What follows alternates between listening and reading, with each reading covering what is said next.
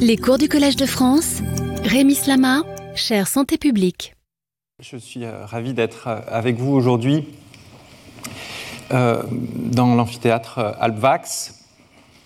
Et je souhaiterais que pour cet avant-dernier cours, nous poursuivions le dessin d'intégration des connaissances générées par la santé environnementale mais contrairement au cours précédent sur euh, l'exposome où il s'agissait en quelque sorte d'une intégration horizontale à travers l'ensemble des disciplines, pardon, des facteurs euh, environnementaux, euh, aujourd'hui, nous discuterons une intégration qui est davantage en, profondeur et qui s'appuie sur l'ensemble des connaissances sur une substance donnée et ses effets sur la santé pour arriver à quantifier son impact sanitaire, c'est-à-dire quelque chose qui euh, donne une idée euh, de ce qu'elle cause à l'échelle de la société et en particulier du nombre de cas de pathologies induits par ce facteur dans une population donnée.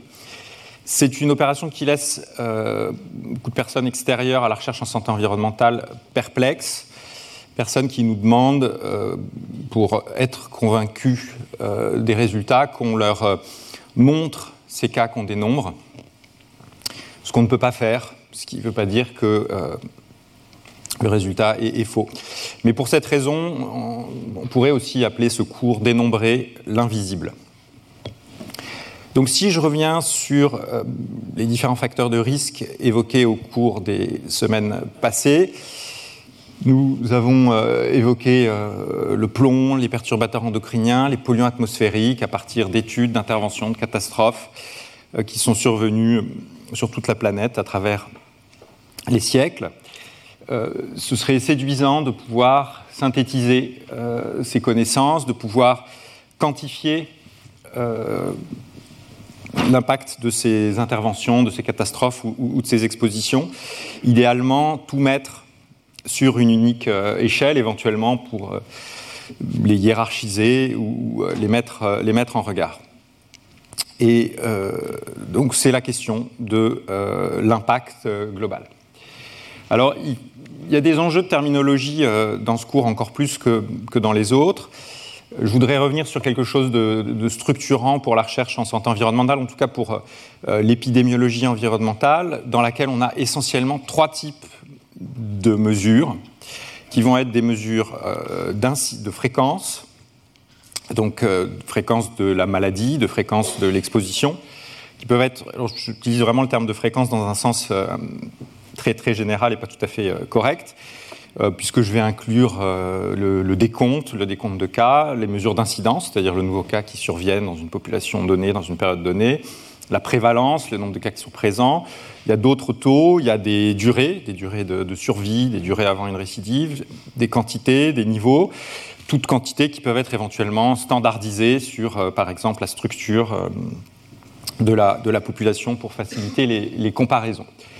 Dès qu'on va justement dans cette question des comparaisons, on arrive aux mesures d'association entre euh, une exposition ou plusieurs et une maladie ou un paramètre biologique qui typiquement peuvent être approchés plus ou moins précisément par des coefficients de corrélation, des, ratios d'incidence standardisés, les, SIR, des risques relatifs, des odds ratios, des euh, hazard rates, qui est, euh, ce qui est estimé par euh, les études de cohorte analysées typiquement par le modèle de, de Cox, qui sont des ratios d'incidence instantanés des paramètres de modèles de régression où on a d'un côté euh, les paramètres biologiques et de l'autre, enfin les, variables biologiques et de l'autre les variables d'exposition.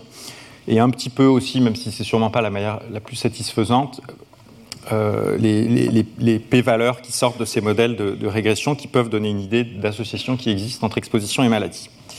Et puis on a l'impact, euh, l'impact de l'exposition dans une population donnée qui typiquement est caractérisé en nombre de cas attribuables ou années de vie en bonne santé perdues, euh, en fraction de risque attribuable. Le terme de risque, euh, je l'utilise d'une manière euh, synonyme à, celui d'impact.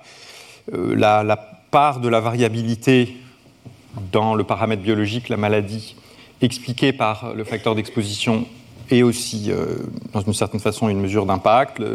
La valeur prédictive positive du, facteur euh, en est un autre. Et ces trois facteurs, ces trois entités sont, différentes. Alors, bon, je dis qu'il y a trois grandes entités, bien sûr, elles, peuvent être elles-mêmes associées à d'autres grandeurs ou au moins qualifiées, par exemple en termes de, précision, d'incertitude, de robustesse, de niveau de preuve qu'elles apportent.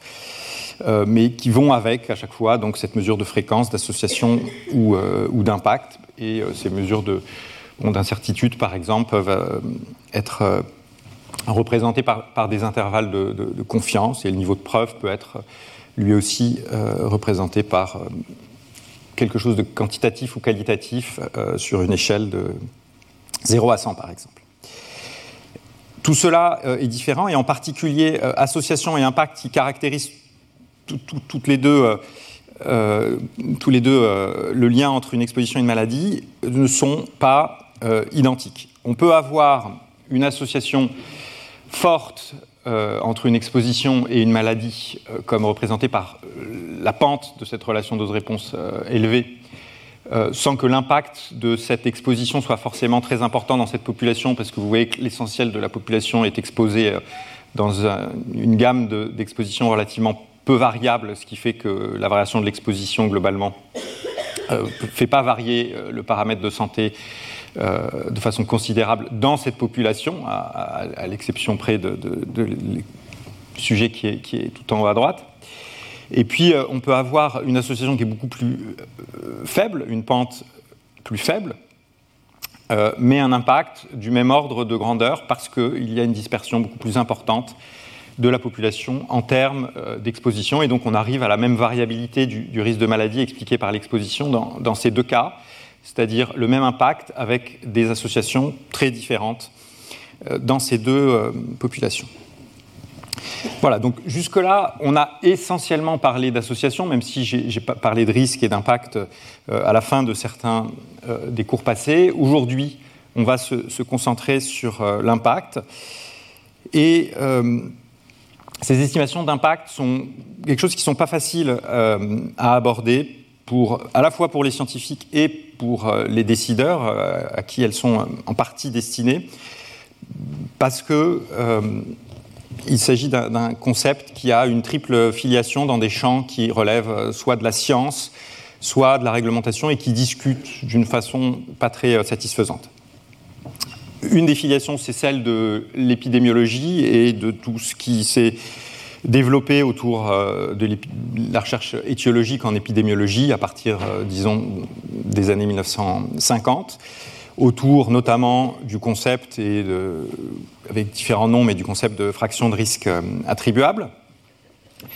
Il y a aussi tout le champ qui est davantage réglementaire au niveau national, européen, des études d'impact, par exemple celles qu'on fait avant de euh, décider euh, de construire une nouvelle infrastructure euh, routière, urbaine ou autre, et qui dans certains cas, en tout cas de plus en plus, inclut l'exigence de prendre en compte l'impact sanitaire et pas seulement environnemental de l'infrastructure.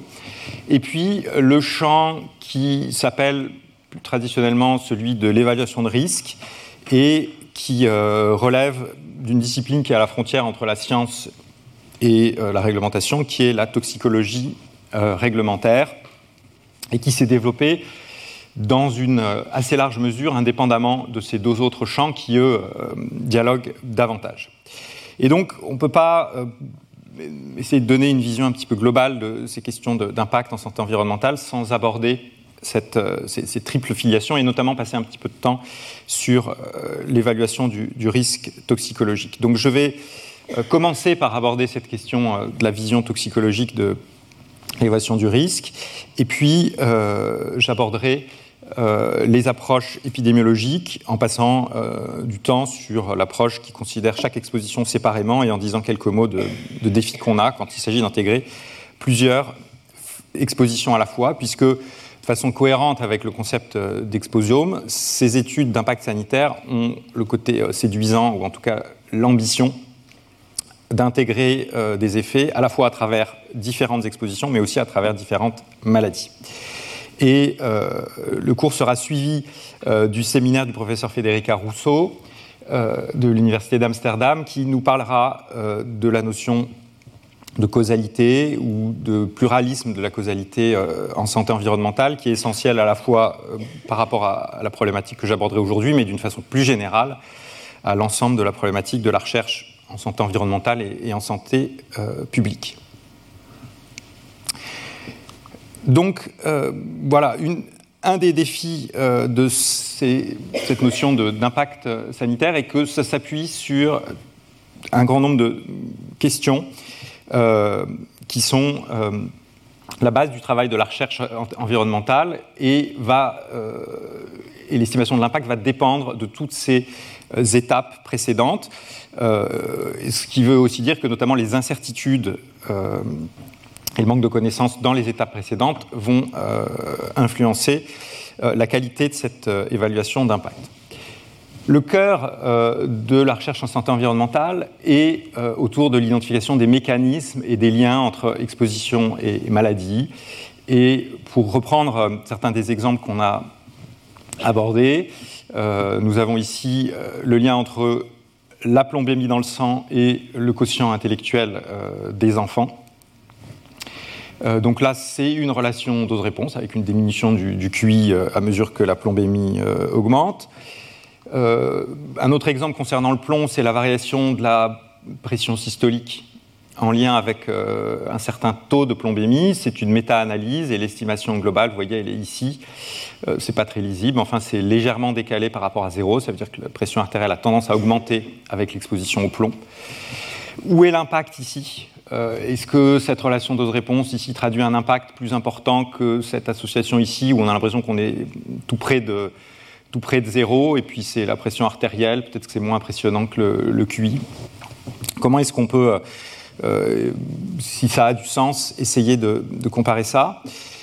Euh, dans le cas de la pollution atmosphérique, on avait vu cette relation dose-réponse issue des séries temporelles qui quantifient la relation entre les concentrations de particules fines à, court terme et la mortalité sur une échelle en, en pourcents, et c'est des variations de mortalité quotidiennes des effets à court terme, une autre relation dose-réponse avec les particules fines, mais cette fois-ci qui intègre les connaissances à long terme. Vous voyez des, risques relatifs euh, qui n'ont pas la même euh, euh, amplitude, puisqu'ici 2% ce serait 1,02, ici on est, à des niveaux beaucoup plus importants, ça intègre des durées plus importantes. On aimerait savoir, là encore, où est l'impact On avait évoqué pour la pollution atmosphérique aussi euh, l'épisode de smog de Londres avec ses données sur les niveaux de pollution et la mortalité. Là, on est probablement en fait euh, plus proche euh, d'une mesure d'impact grâce à, ces résultats. C'est sûrement beaucoup plus parlant pour, pour tout le monde que les risques relatifs de la figure précédente. Ou bien les effets du, du distilbène sur la femme exposée, sa descendance, et notamment chez le petit-fils, un risque probablement accru de malformation des organes génitaux, avec euh, cet autre ratio de 5. Qu'est-ce que ça veut dire en nombre d'impacts Pas facile à voir, en tout cas le 5 ne le dit pas. 5, euh, ça peut sembler une valeur importante, mais on se doute que ça va dépendre notamment de la fréquence de l'exposition, du nombre de personnes qui, euh, ont été exposées à cette substance et du risque de base de cette malformation congénitale, risque qui est multiplié par 5 approximativement en cas d'exposition, si tout ça correspond à des études euh, cas témoins. Un autre exemple, les relations entre euh, température et mortalité à court terme. On a des pentes qui semblent relativement élevées, mais sur une certaine échelle. Euh, quel est cet impact des températures sur la santé? Ça, on, en parlera la, semaine prochaine dans le dernier cours sur le changement climatique et, et la santé. Et puis, toutes ces relations dose-réponse viennent de l'espèce humaine, mais euh, en fait, on a fait aussi allusion à beaucoup de travaux chez l'animal, dans le cours sur les perturbateurs endocriniens notamment, avec typiquement ces concentrations, euh, ces, relations concentration-réponse, euh, ici décrivant l'affinité de l'œstradiol, E2, ou de, composé de la famille des bisphénols, en bleu le bisphénol A par exemple, pour le récepteur aux oestrogènes, le récepteur nucléaire euh, aux oestrogènes, ER-alpha. Qu'est-ce que euh, cela signifie en termes d'impact? Est-ce que c'est grave, docteur? Alors, la, question est, essentielle parce que justement, ces mesures d'impact vont nous permettre d'arriver à une réponse quantitative à cette question de la gravité sur une échelle pertinente pour la santé publique. Comme je l'ai évoqué, euh, en général, euh, un nombre de cas dans une population spécifique, quelque chose qui est plus euh, concret à interpréter qu'une relation dose-réponse, un risque relatif, un odds ratio. On a clairement un pont entre la science et les décideurs qui sont habitués de façon naturelle à penser non pas en augmentation de risque, en facteur multiplicatif, mais en nombre de sujets concernés. Euh, voilà, est-ce que j'ai 1%, 10%, 30% de ma population qui est concernée par ce problème euh, euh, potentiel? C'est plus simple, c'est peut-être trompeusement simple à interpréter et avec certains, certains pièges. En tout cas, il y a un, intérêt certain à avoir une mesure intégrée, si possible intégrée euh, à travers tous les effets biologiques et sanitaires d'une exposition au sein d'une population, et si possible d'ailleurs euh, à travers l'ensemble des, expositions, afin de pouvoir réaliser des comparaisons entre expositions, entre populations, régions, entre périodes au cours du temps. On en verra quelques illustrations. Tout ceci, si on veut euh, aller encore plus loin, pouvant servir de base à des études de coût-bénéfice et euh, ainsi notamment aider à comparer différentes options de gestion du risque, à la fois en termes de bénéfices attendus et de coûts euh, d'investissement pour la société pour y arriver. Ce n'est pas sans poser un certain nombre d'enjeux éthiques et de différentes natures. Ces enjeux euh, éthique euh, dans ce champ de la santé environnementale et surtout des études d'impact sanitaire concerne le fait que pour comparer euh, les effets, on, va de temps en temps arriver jusqu'à l'échelle la plus simple, voire simpliste, qui permet d'agréger tout, qui est le coût financier, ce qui pose la question de l'estimation du, coût d'années de vie en bonne santé, du coût de la, de la vie humaine. tous ces travaux d'impact sanitaire posent aussi des questions sur le recours aux modèles animaux qu'on souhaite euh, limiter, mais qui euh, sont utilisés dans une partie euh, de ces études d'impact sanitaire. on verra qu'on a d'autres enjeux de nature méthodologique qui sont liés au fait que ce n'est pas facile d'agréger et d'arriver à cette mesure intégrée, notamment du fait de la nature multifactorielle des pathologies. Ce n'est pas une exposition qui cause une pathologie, c'est de nombreuses expositions qui, ensemble, concourent à la survenue de pathologies qui sont parfois les mêmes et parfois différentes. Euh, et dans ce cas-là, ce n'est pas facile d'ajouter euh, les, cas, euh, de différentes les cas de pathologie dus à différentes expositions qui contribuent à la même pathologie.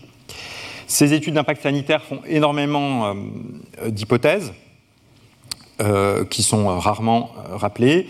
Et comme elles reposent sur toutes les étapes précédentes de la recherche en santé environnementale, elles sont sensibles à, tous les écueils euh, qui peuvent survenir aux étapes précédentes sans forcément qu'on se rappelle euh, les difficultés, les écueils ou les, limites euh, de ces incertitudes en amont de la chaîne qui a amené la production de cette mesure, d'impact.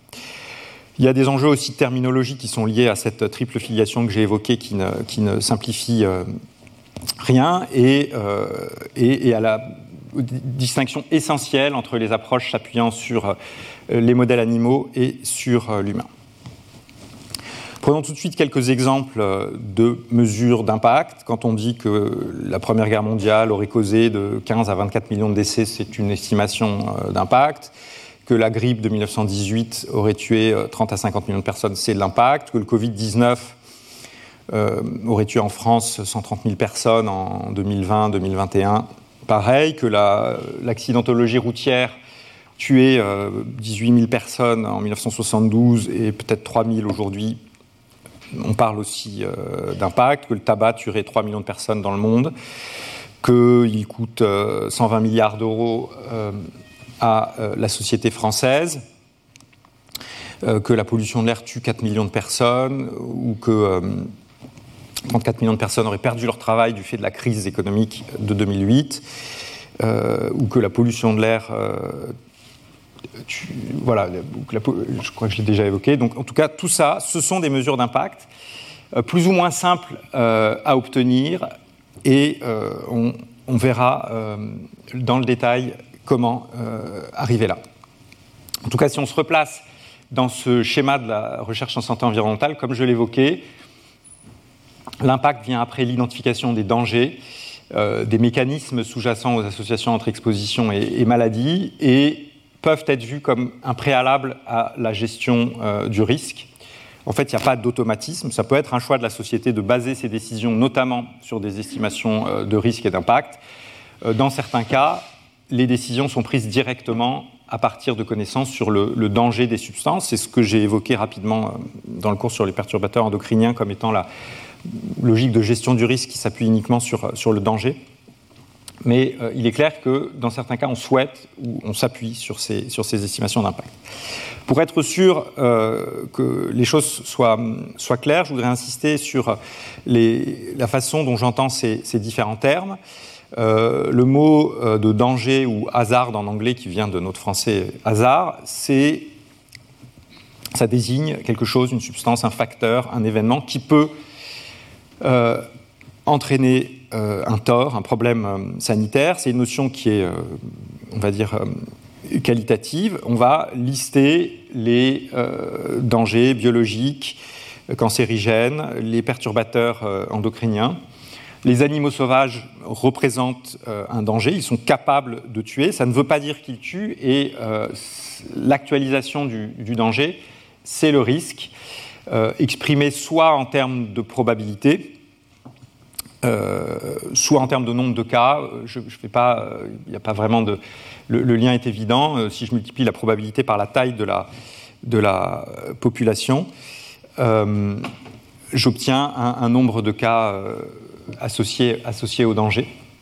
Donc là, on est dans une notion tout à fait quantitative qui va dépendre du fait qu'on soit ou pas exposé. Les animaux sauvages sont un danger, mais le risque est lié au fait qu'on soit réellement exposé à ce danger. Donc, euh, si les tigres restent dans des cages ou les humains dans des cages, eh bien, euh, il n'y a pas de problème lié euh, aux tigres. Si on contrôle euh, tous les usages du benzène, le, le, benzène, qui est un cancérigène, qui est un danger clair, ne représente pas de risque pour la société. Donc tout ceci implique bien sûr d'avoir euh, des éléments sur l'exposition qui désignent le contact entre euh, la population ou euh, l'environnement, si, on, parle de dangers environnementaux, et le,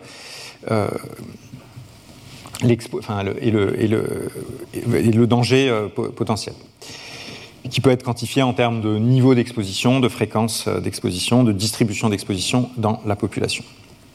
Pour, quantifier les dangers, on, l'a vu en détail, on peut s'appuyer sur différentes approches chez l'humain, chez l'animal, sur des connaissances euh, mécanistiques. Pour quantifier le risque, on verra que c'est moins facile euh, de s'appuyer euh, et de se passer, en tout cas, de, de, de directement chez l'humain. Il y a une première façon de quantifier de façon une première manière de, quantifier de façon très globale euh, le risque lié à l'environnement au, sens large, euh, une façon particulièrement euh, élégante de dénombrer cette, euh, cet invisible qui est l'impact de l'environnement sur, notre santé, ou d'au moins, au moins d'en donner une idée, c'est probablement une des approches les plus magiques que nous passerons rapidement en revue aujourd'hui, car elle se fait sans caractériser les facteurs environnementaux. Cette approche, c'est celle que euh, j'avais euh, évoquée dans la leçon inaugurale, qui est celle des études familiales qui quantifient l'héritabilité, c'est-à-dire la part de la variabilité du risque d'une maladie ou d'un paramètre qui euh, est hérité, qui, vient des gènes hérités des parents. le principe, en fait, il n'est pas si magique que ça, et, et, il est vieux comme les addictions, ou enfin comme les additions, Enfin, plutôt, il est venu juste après, puisque c'est, en quelque sorte, c'est une soustraction qui consiste euh, à quantifier la ressemblance de jumeaux homozygotes qui partagent exactement, les vrais jumeaux qui partagent exactement le même patrimoine génétique, et des jumeaux hétérozygotes ou des frères et sœurs euh, qui ont moins de patrimoine génétique en commun. Et s'il y a systématiquement une co-occurrence de la maladie chez les jumeaux euh, homozygotes et pas chez tous les frères et sœurs, on peut considérer que la maladie est purement génétique, ou en tout cas qu'elle a qu'elle est totalement héritée. Et si ce n'est pas le cas, ça laisse en négatif de la place pour euh, ce qui n'est pas génétique, qui n'est pas distingué. Hein. c'est l'environnement au sens large, l'acquis en tout cas, l'acquis qui inclut bien sûr la part des comportements non purement déterminés par, par les gènes. Donc quand on a ici une pathologie ou un problème avec une irritabilité très forte, ça laisse peu de place dans l'acquis dans une société donnée pour expliquer euh, euh, la variabilité de, ce risque de maladie, mais euh, si symétriquement on a une irritabilité relativement faible, eh bien ça laisse beaucoup de place pour ces facteurs non transmis, hérités des, parents.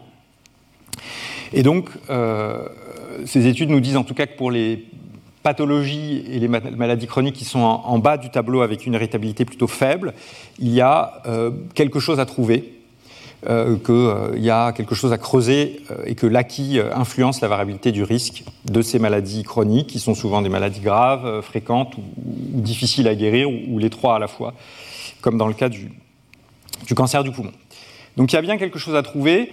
on en a une idée de l'ordre de grandeur grâce à ces études familiales, mais dans la mesure où elles ne nous permettent pas de pointer du doigt euh, la part, le facteur euh, bien spécifique, de même que quand elles nous disent qu'il y a une héritabilité importante, elles ne nous permettent pas d'identifier le ou les gènes euh, expliquant cette forte héritabilité.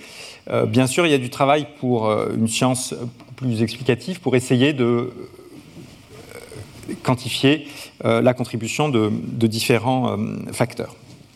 Donc cette quantification, enfin en tout cas cette approche du rôle euh, de, différents facteurs, euh, on va l'aborder en, commençant, comme je l'ai évoqué, par euh, l'approche toxicologique d'évaluation du, risque. La toxicologie est très efficace pour identifier les dangers et nous permettre de classifier euh, les substances, les facteurs qui vont être cancérigènes, mutagènes, neurotoxiques, hépatotoxiques ou euh, avoir, des effets sur, sur l'environnement. Euh, c'est moins évident d'imaginer qu'elle va pouvoir nous aider fortement pour quantifier l'impact chez l'humain. Ce serait différent, bien sûr, s'il s'agissait d'estimer l'impact dans la faune sauvage, puisque l'écotoxicologie travaille directement dans la, faune sauvage. Mais euh, s'il s'agit d'estimer des, impacts euh, chez l'humain pour la toxicologie, on voit qu'il va falloir faire un saut d'espèce vers euh, l'Homo sapiens.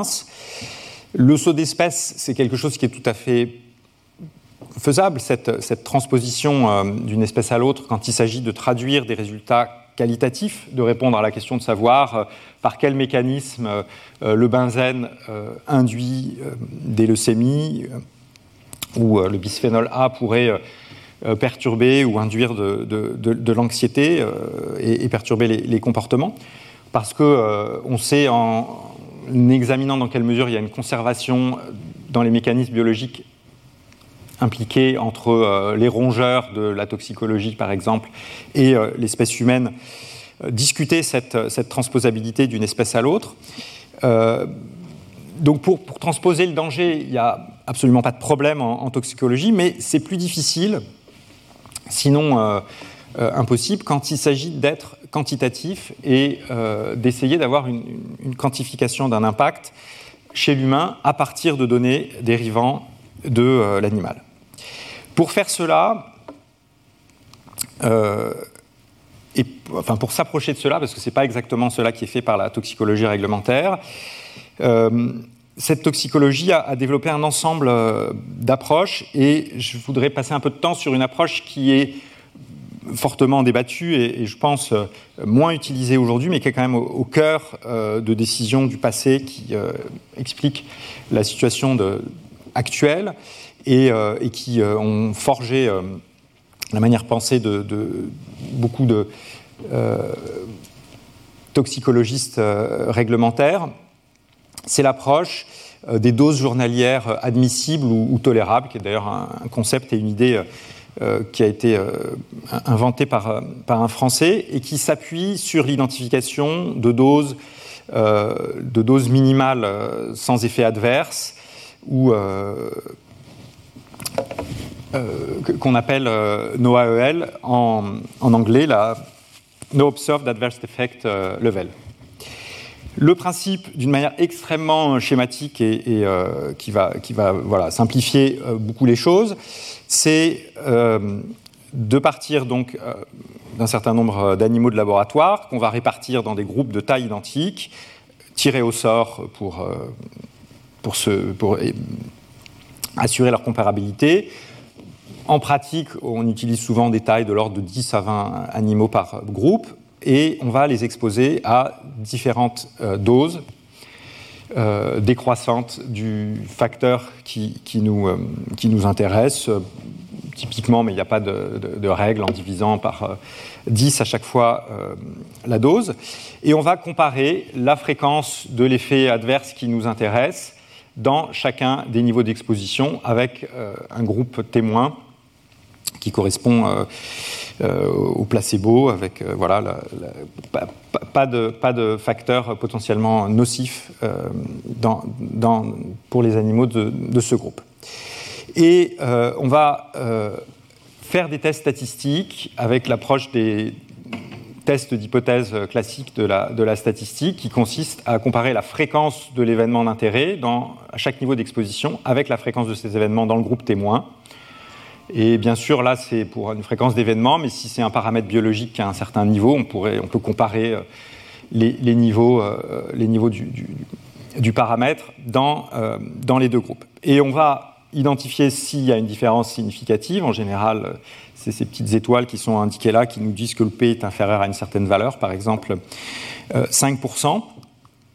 Et la fameuse dose sans effet adverse, c'est la dose la plus élevée à laquelle, pour laquelle on n'observe pas de différence entre, euh, dans la fréquence de l'événement par rapport euh, au groupe contrôle. Donc ici, ça correspondrait à ce groupe euh, bleu. Donc là, on va considérer que, en quelque sorte, c'est une dose qui est sans danger pour l'espèce animale considérée. Comme on est conscient de ne pas être dans la bonne espèce, on va diviser cette euh, dose limite par euh, un facteur d'incertitude, typiquement de l'ordre de 100, mais des fois euh, plus important si on a des, raisons de le faire. et on va appeler cette nouvelle dose qui correspond à la dose sans effet divisée par ce facteur d'incertitude, la dose journalière tolérable ou admissible. Alors bon, je parle ici de journalière, il y a des enjeux sur la chronicité de, de l'exposition, mais que je ne vais pas détailler. Voilà, donc on a ces doses euh, journalières admissibles ou tolérables selon qu'il s'agisse de facteurs euh, autorisés ou, pas autorisés. Euh, on utilise des JA ou des JT comme une estimation de la quantité de, l'exposition qu'on peut tolérer chaque jour pendant toute sa vie sans effet, sans risque sanitaire appréciable. Vous voyez ça dans cette, dans cette définition. Donc, le problème de transposabilité que j'évoquais tout à l'heure, de passage de cette espèce, typiquement des rongeurs, euh, des, poissons, euh, euh, sur lesquels on, fait le test à l'espèce humaine, est résolu par ce facteur d'incertitude. Voilà, en divisant par ce facteur d'incertitude, je passe du rongeur à l'humain. Alors le facteur d'incertitude, ce n'est pas 5 comme le suggère ici Jean-Paul Belmondo, en général c'est au moins 100 euh, pour prendre en compte l'idée qu'il y a des différences de sensibilité interespèces. Et ça, euh, l'ordre de grandeur, c'est de dire que ça nous incite à diviser euh, d'abord par, par 10, du fait que la toxicocinétique et la toxicodynamique de la substance ne va pas être forcément la même entre les espèces. Et puis des différences intra-espèces. Nous ne sommes pas tous sensibles, même à un âge donné, de la même façon à la substance, peut-être parce qu'il euh, existe des polymorphismes génétiques qui vont faire que la toxicocinétique ou la toxicodynamique de la substance ne va pas être la même. Et si on a des connaissances biologiques qui nous disent que oui, euh, la toxicocinétique, qui peut être étudiée aussi bien chez l'humain que euh, dans l'animal de laboratoire, est extrêmement différente, on va éventuellement choisir un facteur d'incertitude plus important. Donc on voit que cette approche de la toxicologie réglementaire, que j'ai euh, résumée de façon euh, simpliste, je le répète ici, elle ne nous donne pas une quantification du risque, mais en quelque sorte, elle nous indique une zone sûre.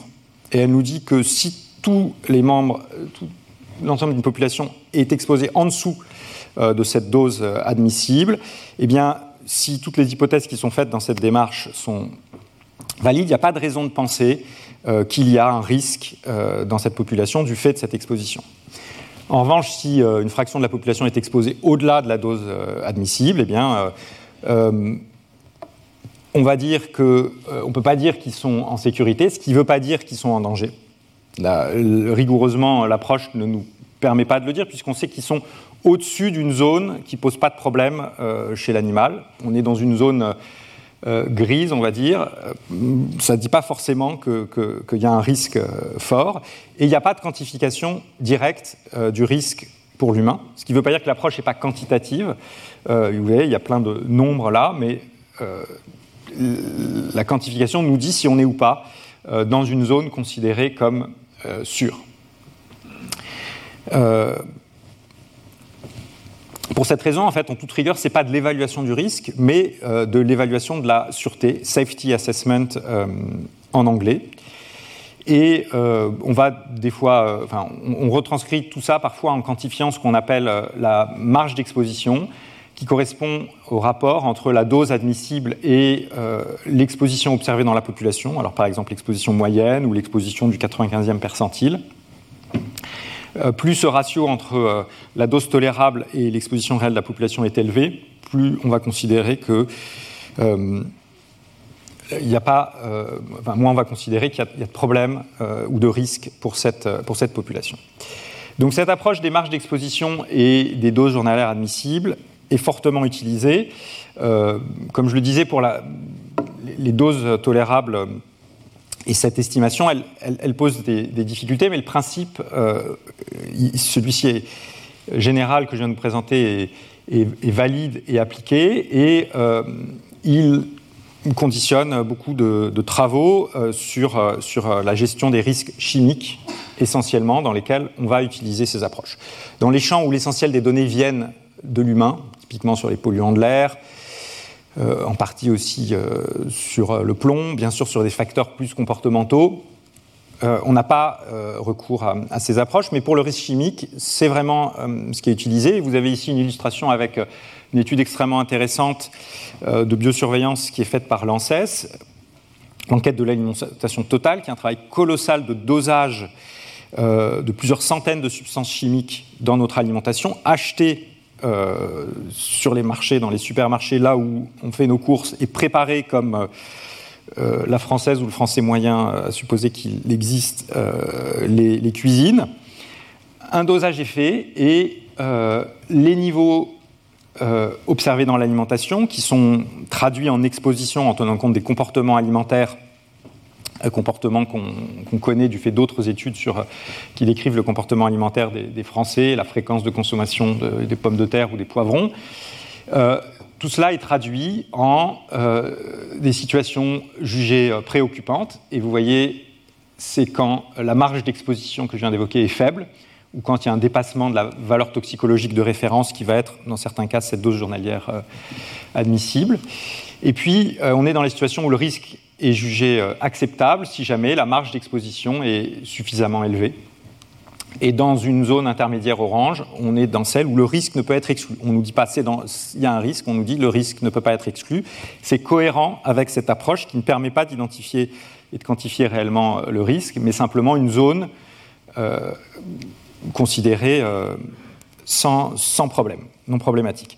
Donc là, les conclusions de cette enquête de l'alimentation totale, c'était le volet euh, infantile, sont que par exemple, pour ce qui est du plomb, de l'arsenic inorganique, le nickel, euh, ou bien les dioxines, ou bien l'acrylamide, qui est un produit de, combustion quand ça caramélise. Euh, le, goût sympathique, c'est l'acrylamide, mais c'est un cancérigène. eh bien, pour toutes ces substances, on est dans une situation préoccupante. Et pour d'autres, dont bisphénol A, les aflatoxines, qui sont des, des mycotoxines, euh, on est dans une zone où le risque ne peut être euh, exclu. Vous voyez qu'il n'y a, pas de cas de pathologie euh, derrière tout ça, il y a des préoccupations. Ça suffit au pouvoir public pour envoyer un signal et prendre des décisions vis-à-vis de l'industrie agroalimentaire ou d'autres secteurs pour essayer de remédier et de faire baisser les niveaux correspondant à, ces substances, au moins celles qui sont dans la colonne rouge et, et orange. Alors, je voudrais revenir sur la première étape de tout ce que je viens de vous présenter, qui est l'estimation de cette dose journalière admissible. Ici, vous avez typiquement vous avez les résultats d'une vraie expérience de, toxicologie sur le bisphénol A. dans le cadre d'une exposition pendant la, grossesse, avec une quantification d'un effet adverse ici, qui n'est peut-être pas la première préoccupation concernant le bisphénol A, mais qui est le, taux de, mortalité, euh, de, mortalité euh, de, mort fétale euh, qui sont identifiés chez l'animal avec le, un certain taux qui est, vous voyez, de l'ordre peut-être de 0,4% dans le groupe témoin, et puis qui est de l'ordre du pourcent dans le groupe qui est exposé à 0,018 ppm pour varier et atteindre de l'ordre de 8% dans les deux groupes euh, les plus exposés, 300 et 3500 ppm. Tout ça s'appuie sur euh, une étude de toxicologie bien faite. Hein. c'est un, sous-traitant de, l'industrie euh, sérieux qui, qui, a suivi toutes les bonnes pratiques de laboratoire, comme on dit dans, ce champ-là, avec un effectif qui est raisonnable par rapport à ce qui est fait habituellement. Et donc il y a un test statistique qui est fait qui compare ce groupe-là avec successivement chacun des groupes. Et là, il n'y a aucun test qui est euh, euh, significatif. Il n'y a aucune différence entre ces taux. Euh, or, vous voyez qu'entre le premier groupe non exposé et le groupe le plus exposé, on passe quand même de 0,4 à 8%. C'est en gros une augmentation de 20 fois le risque de mortinatalité. Ça veut dire en fait que euh, cette approche ne permet pas de détecter une multiplication par 20 du risque de mortinatalité. Si on était euh, chez l'humain, euh, on est sur un surrisque que je pense on, aurait, ben, on considérerait rarement comme tolérable ou acceptable. Ça veut dire que au moins jusqu'à cette multiplication par 20, le test, le, test est 20. Il, ne voit rien, il est aveugle. Ce qui n'est pas très rassurant. Alors, ce n'est pas facile de déterminer le niveau de généralité de cet exemple que je vous donne ici, qui est une publication euh, réelle. Hein, les données euh, sont, là dans cette publication de, 2008. Euh, mais en tout cas, le fait est qu'il y a rarement des tests, des calculs de puissance a priori dans ces expérimentations et que la taille des groupes comparés est assez standardisée, c'est-à-dire qu'elle est fixée a priori et pas en fonction de l'événement qui nous intéresse ou de l'effet attendu de la substance, qui est ce qu'on ferait euh, dans les travaux euh, chez l'humain. Euh, voilà, donc ces tests de puissance, ce sont des tests qui nous disent mon approche va me permettre d'identifier une multiplication par 2, par 3, par 20, par 50 de, de l'événement adverse considéré. par ailleurs, en fait, une des raisons et d'ailleurs, pour terminer, il y a un groupe, il y a un, euh, contrôle positif qui est le groupe exposé à, à l'œstradiol à une dose de 0,5 ppm, euh, pour lequel cette fois-ci euh, l'augmentation du, risque est de 54, et là, cette fois-ci, la, différence est, nettement statistique. Donc ça nous donne une idée de, la sensibilité du, test, qui est de pouvoir détecter une multiplication par 50 et probablement un petit peu moins mais euh, pas par 20 euh, de, ce, risque de mortinatalité. Donc on a, entre parenthèses, un effet beaucoup plus net de l'œstradiol que du bisphénol A euh, sur cet événement. Si ça passe par un effet œstrogénique, ce n'est pas étonnant. On a déjà vu que l'affinité, bien sûr, de l'œstradiol pour le récepteur aux œstrogènes est beaucoup plus importante que celle, que celle du bisphénol A. Alors, c'est pas étonnant que euh, l'expérience soit peu puissante parce qu'en fait, la façon dont ces données sont analysées euh, ici, euh, l'approche statistique, est tout à fait problématique. Quand on a des données comme ça, faire des tests un à un avec un groupe donné, c'est quelque chose qui n'est pas puissant du tout parce qu'en gros, la puissance d'un test dépend en grande partie de l'écart entre les deux groupes. Donc ici, si je compare le groupe euh, euh, contrôle euh, à cette exposition à 0,18, c'est l'écart ou le ratio entre ces, deux colonnes et l'effectif dans chacun des groupes. Quand je compare les groupes de A2, eh bien, j'ai à chaque fois un effectif bah, qui va être selon la taille des groupes, si c'est 20, de 20 plus 20 dans ma comparaison. et je ne bénéficie pas de l'ensemble de l'effectif de l'expérimentation. Et du coup, ça fait que ma conclusion, en fait, la manière dont je modélise ces données, comme vous l'avez compris, comme ici il n'y a rien de significatif, on nous dit c'est plat. Par contre, ici, on admet qu'il y a une différence, et, donc voilà la, synthèse de, cette, approche. Euh, du point de vue statistique, cette logique de comparer les tests de A2, les, groupes de A2 est, vraiment pas euh, la plus adaptée, et euh, beaucoup de modélisateurs auraient le réflexe de chercher plutôt une tendance, peut-être linéaire, peut-être euh, supralinéaire. Euh, on, peut, avoir tous les types de relations dose-réponse euh, qu'on veut, avec, avec des, fonctions logarithmiques, puissance et, autres qui sont extrêmement flexibles. Analyse par régression de tendance qui a l'intérêt de prendre en compte simultanément l'ensemble du groupe. Et donc, si j'ai ici 7 euh, groupes de 20, 140 observations et non pas 40 euh, dans, chaque, euh, dans chacune de ces comparaisons. C'est un test qui est beaucoup plus puissant que chacune de ces comparaisons de A2, en tout cas sous l'hypothèse que, la réalité sous-jacente correspond à une pente linéaire, mais qui n'est pas celle qui a été utilisée pendant très longtemps dans cette approche pour définir les, NOAEL. Il y a un autre problème, euh, indépendamment du fait que ce ne soit pas vraiment le bon modèle qui soit utilisé, c'est qu'il y a une interprétation complètement abusive des tests d'hypothèse qui est faite euh, dans cette approche, puisque vous vous rappelez, euh, à partir du moment où je suis dans une, où la comparaison n'est plus statistiquement significative, je, je considère qu'il n'y a pas d'effet et je me sers de ça pour identifier ma dose sans effet. Et statistiquement, c'est tout à fait incorrect d'interpréter euh, une absence de différence comme la preuve euh, d'une absence euh, d'effet. Un test non, significatif entre deux groupes, ça ne veut pas dire qu'il n'y a pas de différence entre les deux groupes, ça veut dire que je ne peux pas identifier de différence, mais ce n'est pas du tout la même chose. Si je mets quelque chose sous mon microscope, que je ne vois, si on met une lame et que je dis que je ne vois rien, je ne vais pas dire qu'il n'y a rien, je vais dire qu'il n'y a rien qui soit euh, plus gros que la, sensibilité de, mon, microscope. Or là, on ne fait pas de référence à la sensibilité du microscope, à la puissance euh, de ce test, et on considère que si on voit rien, c'est qu'il n'y a rien. C'est rigoureusement une erreur euh, statistique. Il faut se rappeler que la p-valeur de ces tests, ça dépend de l'écart entre les deux groupes qu'on compare et des effectifs dans chacun des deux groupes. Donc même quand il y a un écart important, si vous avez des groupes suffisamment petits, vous arriverez toujours à faire un test qui ne conclura rien. Si vous voulez démontrer que le tabac est sans effet, vous prenez deux fumeurs et deux non-fumeurs, vous les suivez le moins longtemps possible, vous ne verrez absolument aucune différence significative.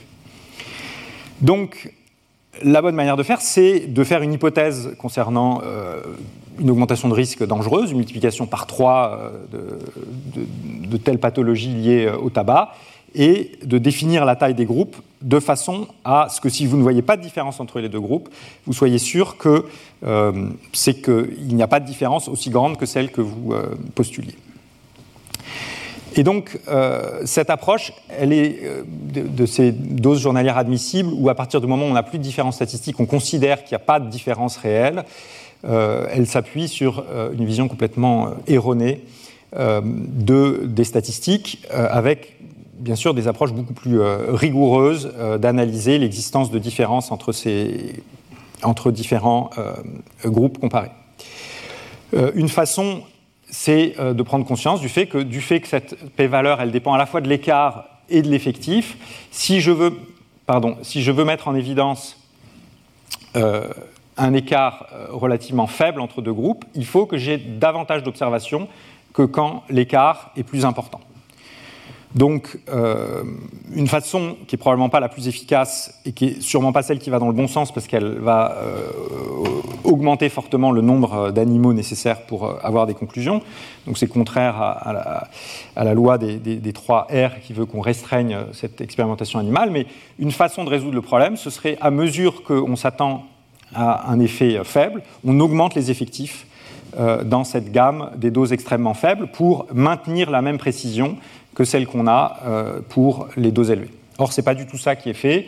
les groupes sont de taille identique en général et pas de taille croissante à mesure qu'on se, se, rapproche des doses faibles. Il y a quelques, il y a quelques expériences qui ont été faites en se donnant les moyens de quantifier très précisément la situation dans les doses très faibles, et elles se sont appuyées sur des effectifs absolument colossaux. Il y a l'expérience dite méga-truite, où euh, des centaines de milliers de truites ont été sacrifiées pour avoir une quantification assez précise euh, de l'effet d'une substance cancérigène dans la gamme euh, des doses faibles. on voit bien que ce ne serait pas du tout satisfaisant du point de vue éthique et, de la préservation de, des, des, espèces animales qui sont utilisés dans ces tests. Alors, donc tout ceci, reprenons le cours euh, des choses. Tout ceci euh, insiste, nous fait prendre euh, conscience du fait que les seuils métrologiques de test ne sont pas des seuils biologiques, qui ne sont pas non plus d'ailleurs des seuils de gestion. Cette approche qui identifie des doses sans effet, les fameuses NOAEL, ne permettent pas d'identifier rigoureusement euh, un seuil biologique euh, éventuel, mais sont le reflet avant tout des limites de détection de la méthode pour euh, l'effet biologique adverse considéré. donc, selon, c'est essentiellement l'approche choisie qui va déterminer le fait qu'on va identifier un seuil. Et cette approche-là par construction, notamment s'il y a une, la réalité, c'est cette relation euh, dose-réponse linéaire euh, ici, eh bien, elle va par construction, avec des effectifs comparés identiques, toujours finir par identifier un seuil.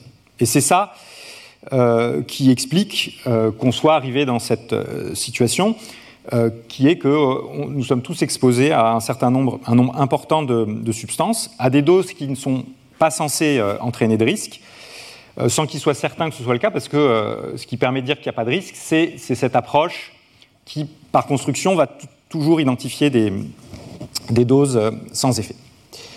Donc ces trois grandeurs ne sont pas les mêmes et c'est d'autant plus problématique que beaucoup des tests qui sont utilisés ou qui ont été utilisés par le passé, qui sont des tests lents à être validés, parce que ça fait l'objet de, discussions, notamment au niveau de l'OCDE, qui sont des discussions pas seulement euh, scientifiques, mais qui sont liées au coût des tests, euh, à leur acceptabilité par toute la communauté qui va euh, y avoir recours.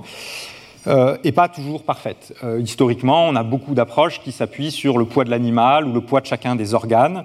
Bien sûr, si le, poids de l'organe varie, euh, c'est qu'il se passe quelque chose, mais on sait très bien qu'il y a plein de perturbations biologiques qui ne sont pas visibles dans euh, le poids euh, de l'organe considéré. Un autre problème, c'est que tout cela ne prend pas en compte les mélanges. Donc voilà, si la réalité est comme ça, il se peut très bien que le risque, le seuil de, le seuil de gestion, ce soit un certain niveau de risque qu'on tolère pour la société. Là, c'est relativement élevé. On, passe de cette valeur à, voilà, à 20. On peut dire que la, société peut choisir de, tolérer 20 cas euh, pour 100 euh, 000 personnes chaque année d'une pathologie du fait de l'usage d'une substance qui serait euh, très bénéfique par ailleurs et qui aurait de nombreuses vertus sociétales et peut-être des, effets bénéfiques sur d'autres paramètres de santé. Et il se peut très bien que notre approche pour détecter la nocivité de la substance euh, elle, et un autre seuil euh, qui va être différent du seuil biologique, en l'occurrence ici il n'y en a pas, et du seuil acceptable pour la société. Tout cela, ce sont des, concepts euh, différents. La fragilité de cette approche, elle est représentée par ce que j'avais évoqué dans le cadre du bisphénol A, avec cette dose journalière admissible qui a été divisée par 1,2 million entre les années 80 et euh, probablement cette année, si la proposition de euh, l'European Food Safety Authority est, acceptée, euh, avec un passage donc, de, 50 microgrammes par kilo de poids corporel et par jour dans les années 80. Et peut-être demain, vous voyez cette valeur de 0,00004 microgrammes par kilo de poids corporel et par jour. Donc, ces, doses journalières admissibles sont très euh, fluctuantes, et ici, en l'occurrence, une bonne partie de cette fluctuation est liée au fait que D'une part, beaucoup d'études sont exclues de, dans l'identification de ces doses sans effet. Et euh, entre cette période et aujourd'hui, des effets sur euh, la fonction immunitaire ont, été identifiés à des doses euh, très faibles, alors que dans les années 80, c'était plutôt les effets œstrogéniques du bisphénol A qui étaient considérés. Alors, il y a une conscience de ces limites dans le monde de la toxicologie réglementaire, avec des, réactions dans différentes directions.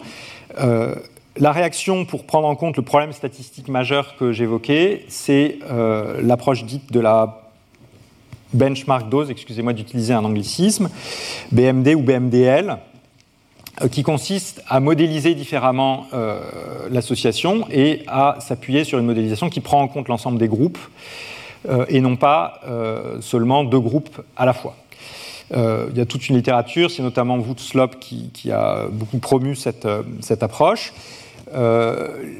L'idée est de ne pas supposer a priori qu'il y a un seuil, de faire cette modélisation avec une certaine pente, et puis de définir comme point d'écart, point critique, comme dose critique, la dose qui entraîne un certain impact, qui est fixée a priori, qui va être peut-être une augmentation de 5 ou de 10% euh, du nombre de cas par rapport au groupe témoin. Et donc je vais identifier comme euh, dose de référence, euh, non pas celle pour lesquelles il y a une différence significative avec le groupe témoin, mais celle qui correspond à un écart par rapport au groupe témoin de 5 ou de 10%. Et euh, je peux, de la, comme précédemment, en divisant cette euh, dose par un facteur d'incertitude, essayer de proposer une dose journalière admissible euh, chez l'humain. Au moins, la problématique de la modélisation statistique est bien prise en compte avec euh, cette approche si on modélise bien la, forme de la relation dose-réponse. Qu'est-ce qu'il en est des mélanges? Alors, les mélanges, Andreas Kortenkamp en a beaucoup parlé euh, la semaine passée et je vous incite à regarder plus en détail son séminaire très riche. Je ne vais euh, que très rapidement évoquer certaines choses qu'il nous a dites, à savoir deux approches considérées aujourd'hui, celle d'indice de danger Hazard Index en anglais, et celle euh, du facteur d'évaluation du mélange, Mixture Assessment Factor, facteur, plutôt appeler facteur corrigeant euh, pour le cumul des expositions. Le principe de ce facteur, c'est en considérant le fait que les populations sont exposées non pas à une, mais plusieurs substances qui peuvent contribuer à un effet toxique donné, eh euh, de définir la dose de référence, cette dose journalière admissible, pour un composé donné, en divisant celle qu'on obtient avec euh, l'approche de la benchmark dose, par exemple, par un facteur de sûreté supplémentaire qui prend en compte le fait qu'on est, est exposé à d'autres substances qui vont avoir le même effet. Toute la difficulté consiste à savoir quel va être ce facteur. Euh, ce n'est pas forcément le nombre total de substances auxquelles on est exposé. L'idée, c'est d'approcher le nombre de substances qui vont avoir le même effet que euh, la substance qui nous intéresse, euh, et puis surtout celles qui ont une contribution euh, majeure. Et là, à l'heure actuelle, c'est tout à fait débattu, mais il y a des propositions qui sont plutôt des valeurs de l'ordre de 10 ou 100 pour ce facteur corrigeant pour le cumul des expositions. ça veut dire que la dose tolérable va être estimée en divisant celle qu'on estime avec la benchmark dose euh, il faudrait ici plutôt mettre benchmark dose que NOAL, euh, par ce facteur supplémentaire de, 10 ou 100, avec l'idée qu'il y a, en gros, soit une dizaine, soit une centaine d'autres substances qui ont le même effet et qui contribuent euh, fortement à cet effet dans l'environnement de, l'individu exposé.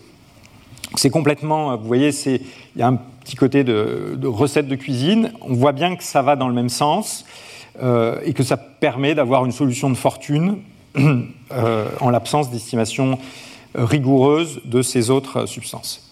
Quelque chose d'un petit peu plus précis quantitativement, mais qui fait aussi de nombreuses hypothèses, c'est l'indice de danger euh, qui a été évoqué par Andreas Kortenkamp, qui consiste à sommer pour chacun des facteurs présents dans le mélange, chacune des substances auxquelles on est exposé, exposé à un moment donné, mais si on considère que ce n'est pas forcément mon exposition aujourd'hui qui va contribuer à un problème de santé à un certain moment, euh, peut-être exposé euh, à un moment quelconque dans ma vie, ces ratios entre l'exposition et cette dose et une dose de, référence qui peut être la benchmark dose. Vous voyez que plus je suis exposé à un niveau proche de la benchmark dose ou supérieur, plus cet indice va être élevé. eh bien, cet indice, en sommant et en prenant en compte toutes les expositions, va faire que, dans certains cas, je vais arriver à une valeur considérée comme posant problème, même si pour chacune des substances, euh, le ratio E sur dose de référence est faible. Si je suis exposé euh, à une dose de 1 centième de la dose admissible, eh bien ici, euh, pour une substance donnée, la contribution c'est 1 centième, mais si je suis exposé à 200 substances, l'indice de danger va valoir 200 fois 0,01, 2, et je ne vais pas considérer que je suis dans une dose sans danger. En gros, donc c'est ça l'interprétation. Si je suis bien en dessous de 1, on va dire que le mélange ne pose. Il n'y a pas de raison de penser que le mélange constitue un danger. Si je me rapproche de 1, il y a un problème potentiel. Et euh, si je suis au-dessus de 1, on ne peut pas considérer le mélange comme euh, sans risque. Et euh, il faut être conscient qu'il y a un grand nombre d'hypothèses qui sont faites derrière tout ça, parce que ça revient un petit peu à, prendre en compte les relations dose-réponse. Et euh, ça fait l'hypothèse notamment que la, toxicocinétique, la toxicodynamique de chacune des substances est la même et que les, courbes sur une échelle log probit sont, euh, sont parallèles. C'est des hypothèses euh, assez fortes qui sont liées au fait qu'on est en train de faire un exercice un petit peu qui, qui, qui, qui tord à ses limites les connaissances de la toxicologie. Une illustration ici concernant des retardateurs de flamme polybromés donne l'indice de danger pour les troubles euh, neurotoxiques liés à une exposition chez l'adulte. Vous voyez que pour chacune des substances, on a ce ratio EI euh, sur dose de référence. Euh, là, il y a un composé, un polybromé, le, numéro 100, qui contribue déjà à, un indice supérieur à 1, donc lui, il pose problème un autre qui nous fait passer de 1,4 peut-être à 2, et puis d'autres qui ont des contributions plus faibles, et le mélange correspond à un indice euh, euh, entre 2,5 euh, et 3, donc qu'on va considérer comme n'étant pas sans risque pour la population. On peut après séparer la contribution de différentes voies d'exposition si on souhaite réfléchir à la, gestion du problème. Donc voilà pour la, logique toxicologique de prise en compte de ces substances chimiques et d'évaluation de l'impact. maintenant, passons à l'approche épidémiologique qui, elle, étant dans l'espèce humaine, ne va pas avoir de euh, à faire de, de saut d'espèce et ne va pas avoir ces problèmes de transposabilité euh, qu'on vient de voir en euh, toxicologie. Alors le cas simple pour quantifier un impact, c'est de compter, faire des additions. C'est possible dans certains cas, euh, mais des cas très simples, où on a un modèle causal extrêmement simple, où on n'a pas de problème d'imputabilité euh, du, problème avec euh, une cause. C'est la situation quand les cas sont complètement induits par le facteur qui nous intéresse, sont directement visibles ou assez facilement identifiables. et c'est le cas notamment si on cherche simplement à quantifier l'impact d'une maladie, c'est-à-dire à compter le nombre de cas de cette maladie. Donc on arrive à avoir des estimations euh, du nombre de morts violentes du nombre de euh, morts par euh, armes violentes parce que la blessure est visible et donc le médecin qui est légalement censé constater le décès va, dans la plupart des cas, identifier cette blessure. Donc on va réussir à, compter. En gros, pour toutes les causes direct ou très proche du décès, et c'est le cas euh, des maladies, on va réussir à compter, même si en fait, euh, euh, il y a bien sûr des, subtilités, et c'est un effort assez colossal d'arriver à ces estimations à l'échelle d'une population. Et puis, il y a des fois où on n'arrive pas à distinguer et à toujours identifier, même la cause proche. bien sûr, tous les cas d'empoisonnement ne sont pas faciles à identifier. si on cherche les décès par suicide, eh bien, parmi les morts violentes, il y, a assez souvent des difficultés de, distinction. On arrive à identifier les décès dus à des catastrophes, des inondations, des, événements climatiques. Euh, mais par exemple, c'est plus difficile de compter les décès euh, dus aux catastrophes climatiques, dus au changement climatique. Parce que identifier les catastrophes environnementales ou les événements climatiques extrêmes dus au changement climatique. Ça ne se fait pas directement. Chaque cyclone n'est pas étiqueté comme étant ou pas euh, dû au changement climatique. On ne sait pas si ce cyclone ou cette euh, tempête serait survenue en l'absence du, changement climatique. Et d'une manière générale, toutes les causes lointaines de, euh, des maladies ou de la mortalité sont difficiles à compter directement. Donc voilà, dans cette zone-là, on arrive à compter directement. Si on veut remonter en amont sur les mécanismes pathophysiologiques et compter le nombre de décès dus euh, à des phénomènes d'inflammation euh, chronique ou de perturbation endocrinienne, il n'y a pas de façon de compter euh, évidente. Si on veut quantifier la contribution de certains facteurs de risque externes, de certains comportements ou d'intervention, il n'y a pas de façon directe de le faire en comptant. Alors, il y a une situation, une autre situation où on arrive à, s'en tirer, euh, cette fois-ci en faisant non pas une addition mais une soustraction en quelque sorte, c'est euh, les cas où on arrive à, s'appuyer sur des comparaisons avant-après.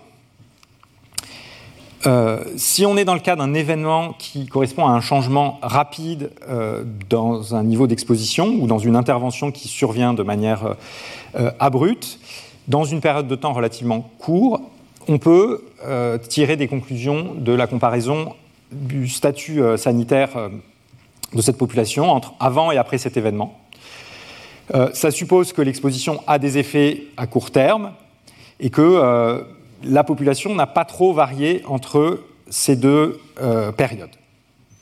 Et donc en soustrayant par exemple le nombre de décès après et avant l'événement qui m'intéresse, euh, je vais avoir une estimation de cet impact sous l'hypothèse que euh, la société n'a pas évolué du point de vue des autres facteurs de risque de mortalité ou de la pathologie qui m'intéresse dans cette courte période de temps entre T0 et T1. Typiquement, c'est ce qui se passe quand on a ce qu'on appelle par définition une, catastrophe, quelque chose qui nous tombe dessus subitement et qui euh, ne dure pas trop longtemps.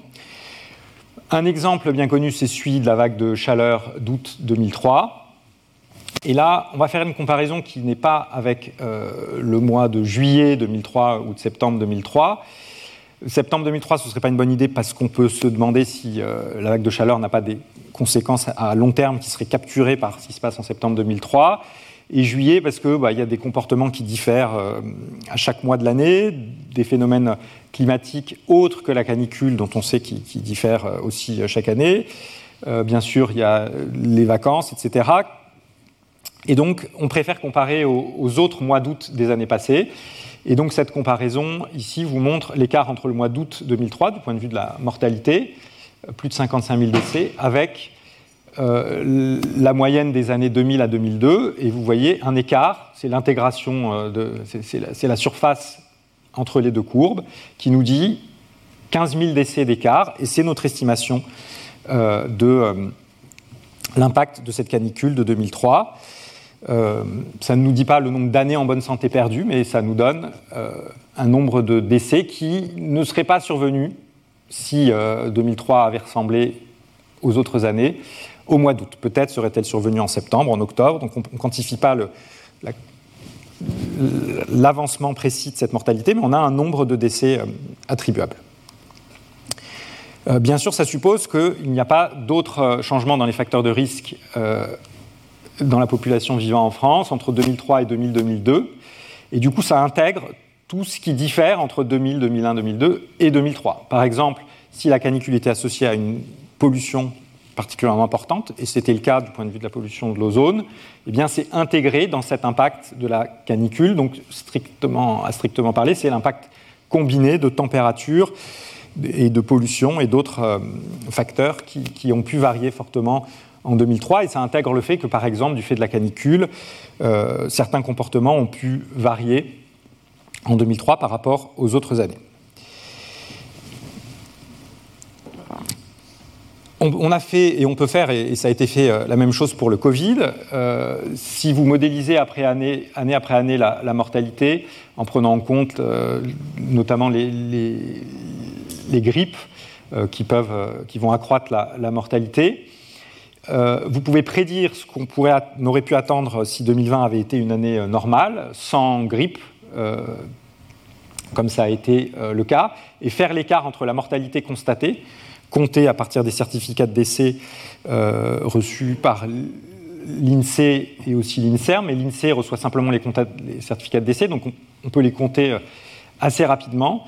Et il y a un écart de 55 000 décès pour 2020 entre ce qui aurait été attendu à partir des tendances et des projections des années précédentes et ce qui a été observé.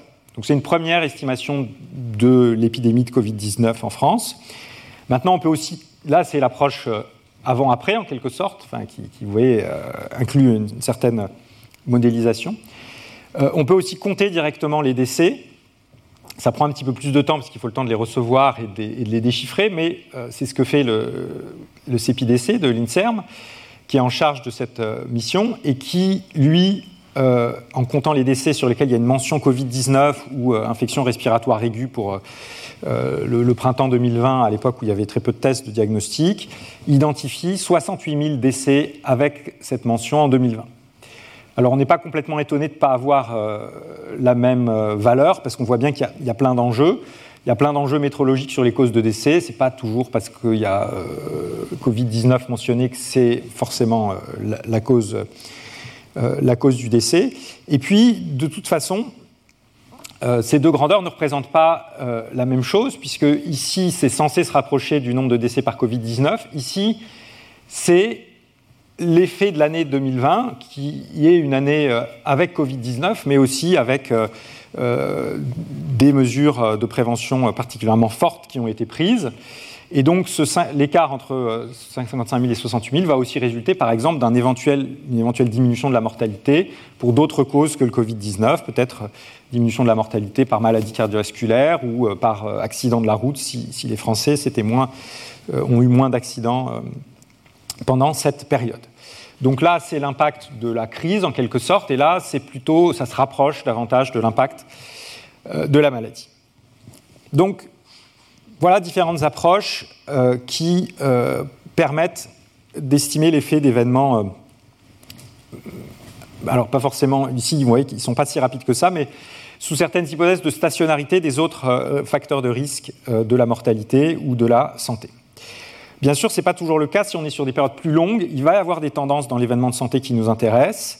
Et on peut réussir à s'en tirer cette fois-ci si on a différents groupes et que l'événement qui nous intéresse n'a pas affecté euh, toute la population, mais qu'on a pu identifier un groupe qui n'a pas été exposé à ce, à ce facteur. Euh, le principe est donc d'avoir, si on a un groupe qui n'a pas été exposé et qui est suivi sur une période assez longue, de se servir de ce groupe pour connaître les tendances temporelles dans l'événement qui nous intéresse, par exemple la mortalité ou une pathologie donnée, et de retrancher cette tendance à la variation dans le nombre de cas de décès ou de maladie dans le groupe exposé. C'est l'approche dite des différences des différences et qui nous permet de s'en tirer dans des situations où euh, on a des périodes de suivi un petit peu plus longues, sauf qu'on n'est pas toujours dans cette euh, situation particulière où on a euh, à la fois des groupes euh, clairement exposés et des groupes non exposés. Mais on voit que ça aurait pu être le cas bah, si on a un événement climatique ou autre qui concerne seulement une région d'un pays et qu'on peut considérer que le reste du pays ressemble beaucoup à cette région du point de vue des tendances temporelles. Est-ce qu'on peut euh, continuer à un petit peu généraliser euh, les choses et à, se servir de, contrastes, cette fois-ci, non pas spatio-temporels, mais spatiaux, pour euh, tirer des conclusions? Alors, les comparaisons spatiales, c'est toujours compliqué parce que quand on compare deux populations dans deux zones différentes, on sait qu'il y a de fortes chances qu'elles ne soient pas comparables. Là, on n'est pas en train de comparer une population au mois de août 2002 euh, et avec cette même population en août 2003, euh, la, taille a relativement peu varié, la consommation de tabac relativement peu varié. Si je compare deux villes, même au sein du même pays, il va y avoir beaucoup plus de, différences dans un grand nombre de facteurs de risque. Donc en général, ce n'est pas prudent de faire des comparaisons brutes entre euh, ces différentes zones. Il y a une exception, c'est celle des expériences naturelles, où on sait qu'il y a une bonne comparabilité.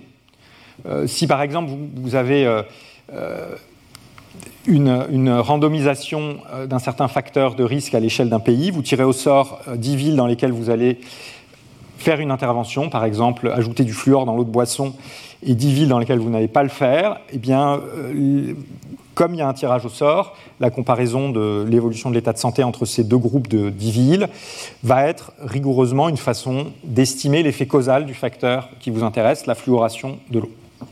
Et puis on a vu l'exemple de, de, John Snow et du, choléra. Il s'est centré sur une zone de Londres qui était desservie à la fois par, selon les maisons, par une compagnie qui prélevait son eau bien en amont de la ville et par une autre compagnie qui prélevait son eau quasiment à l'entrée de la ville et qui était contaminée potentiellement par euh, quelque chose qui pourrait être présent dans l'eau et qui était ce qu'on n'appelait pas encore le bacille de corps. Euh, en, étant dans cette zone, il avait deux groupes parfaitement euh, comparables, et donc en s'appuyant sur une comparaison en quelque sorte spatiale, mais à une échelle fine, il a pu tirer des, conclusions causales. Mais, il ne s'est pas euh, attaché à comparer les groupes euh, et les quartiers desservis uniquement par un réseau ou par l'autre, car, il savait qu'il y avait des, enjeux de, comparabilité. En fait, euh, John Snow avait raison parce qu'en 1850, c'était la comparaison la plus propre qu'on pouvait faire, celle qui s'appuyait sur ce quartier indiqué ici par 1 plus 2. Euh, maintenant, aujourd'hui, on dispose euh, d'autres outils et euh, on n'a pas toujours des situations favorables comme celle-là pour quantifier l'effet des expositions.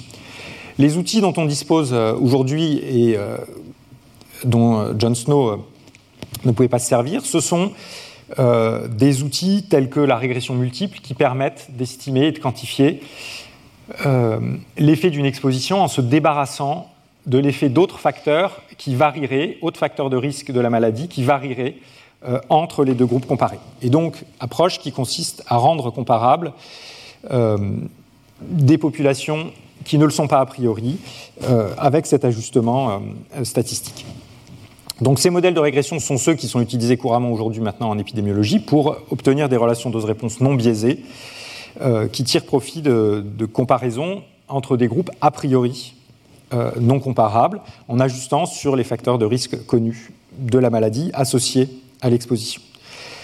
On arrive donc à des relations dose-réponse telles que celle-ci, et dont j'ai dit qu'elle n'était pas très parlante du point de vue de l'impact.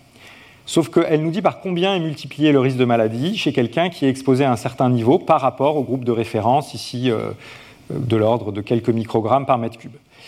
Donc en fait, si je connais l'exposition d'un sujet, je peux à partir de cette courbe en déduire son risque, qui est le risque relatif, ici peut-être 1,25, multiplié par le risque de base, euh, le taux d'incidence de la maladie dans une population non exposée.